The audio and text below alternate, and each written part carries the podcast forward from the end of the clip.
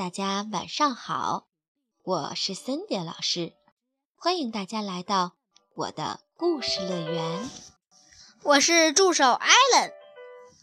今天我们会新开辟一个栏目，叫做《希利尔讲艺术史》，作者是美国的希利尔，翻译由中国的李爽、朱玲。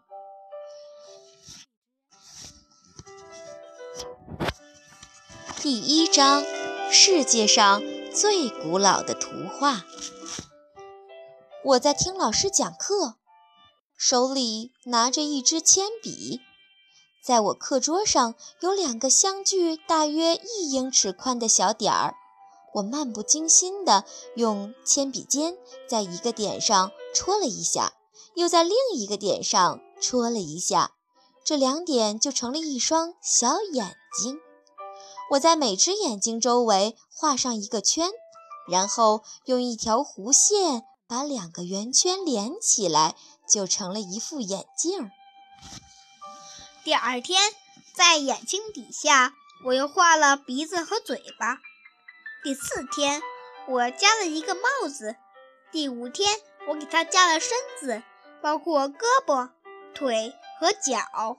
第六天，我用铅笔重重地沿着画描了一圈，我一圈一圈地把画的线条加深，直到最终它们在课桌上留下了一道道凹痕。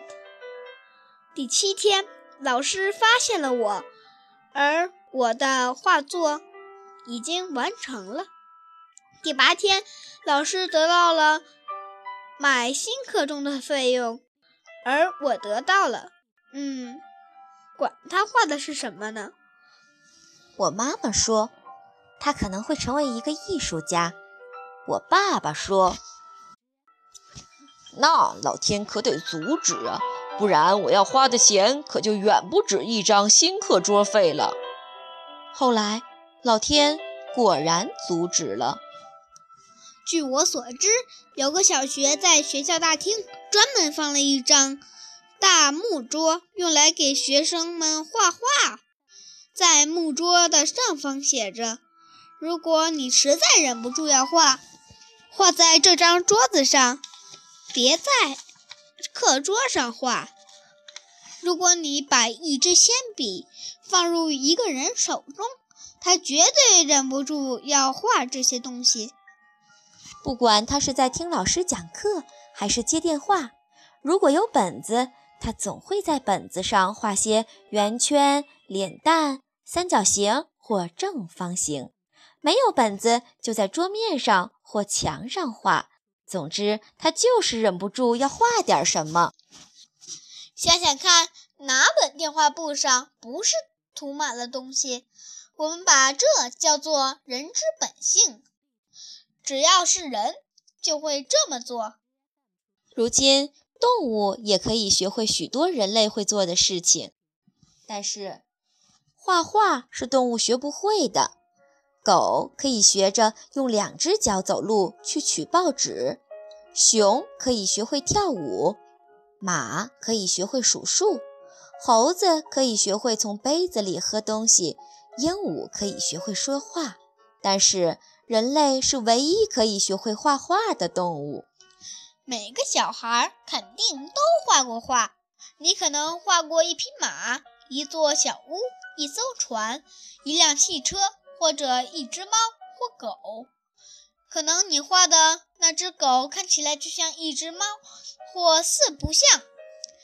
但即便如此，你也比任何其他的动物要强得多。即使是很久以前住在洞穴里、浑身长毛、看起来就像野生动物的原始人，也会画画。那时还没有纸和笔，人们在洞穴的墙壁上画画，画好的图画也不会用框子装起来挂在墙上，他们就直接画在洞穴的墙上和洞顶上。有些图画是直接在墙上刻画出来的。还有些图画是事后画上去的。当时人们用的颜料由有色粘土和动物油脂混合而成的，通常只有红黄两色，或者他们直接用血做颜料，一开始是红色，然后渐渐褪成暗黑色。有些图画看起来是用烧过的木棍画出来的，比如燃烧过的火柴棍就可以画出黑色的印记。还有些图画是刻在骨头上的，比如鹿角或象牙上。那么，你认为这些穴居人会画些什么呢？假如我让你随便画点什么，什么都可以，试试看。我想。你画的东西应该不超出以下五种猜测。我首先会猜是一只猫，然后猜是一只帆船或一辆汽车，再然后是一座房子，再猜是一棵树或一朵花，最后猜是一个人。除此之外，还有别的吗？事实上，穴居人只画一种东西。不是男人，不是女人，不是树，不是花，也不是景色，他们画的主要是动物。那么，你认为是哪种动物呢？狗？不是的。马？也不是。狮子？还不是。他们画的动物通常很大，很奇怪，但这些动物都画得很好。所以我们可以看出来它们的样子。上面是一张穴居人在几千年前画的图画，画的是什么呢？是猛犸，也就是长毛象，发现于法国拉马德冷洞。看得出这张图画是某个动物，而且这个动物不是猫或其他四不像，这是一种。存在于他们那个时代的动物，看起来像大象。事实上，的确也是一种巨型象，但它的耳朵没有现在的大象耳朵长，而且它的毛发也非常长。现在的大象有兽皮，但几乎没有毛发。我们将这种动物叫做长毛象。长毛象的毛发很长。因为那时美国气候非常寒冷，长毛可以保暖。另外，长毛象比现在的大象要大很多很多。现在已经没有存活的长毛象了，但是有人找到了它们的骨头，将这些骨头拼起来，组成了大型骨架。如今，我们仍然把非常庞大的东西叫做长毛象。在美国肯塔基州就有个长毛象洞。事实上，这里以前没有长毛象居住。它叫这个名字，只是因为这个洞非常大。除了长毛象外，穴居人也画其他动物，包括美洲野牛，是水牛的一种。在我们的五分硬币上就有一张水牛的图片。看起来和公牛差不多。以前在西班牙，有一个小女孩跟着她爸爸进了一个洞穴去找箭头。当她爸爸在地上找时，小女孩往洞顶望了一下，发现洞顶上画着一些东西，看起来像一群公牛。小女孩就叫道：“快看，有公牛！”她爸爸以为她见到了真的公牛，忙叫着。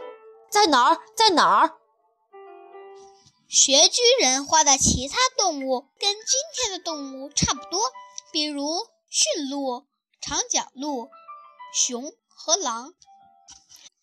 穴居人画这些图画时，洞穴里非常暗，因为那时洞穴当然是没有窗户的，唯一的光线就是洞壁灯所发出的昏暗的光。那么，他们为什么要画这些画呢？这些图画绝不只是装饰墙壁那么简单。我们认为那时的人们画这些画是为了祈求好运，就像有些人把一只鞋留在门外，希望可以带来好运一样。或者他们希望讲述一个故事，或记录下他们今天宰杀的某种动物。还可能学巨人就是忍不住想画点什么，就像今天的小孩总是忍不住在车库墙上画点东西，甚至有的时候在自己家的房子墙上，或者更严重的是在课桌上画点东西。这些原始人，长须长毛的穴居人所做的画是世界上最古老的图画。这些画的画家早在几千年前就去世了。你能想出什么东西可以像这些图画一样保存这么长时间吗？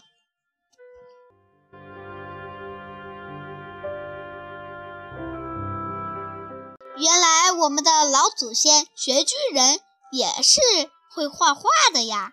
是啊，任何时候人们都离不开艺术。好了。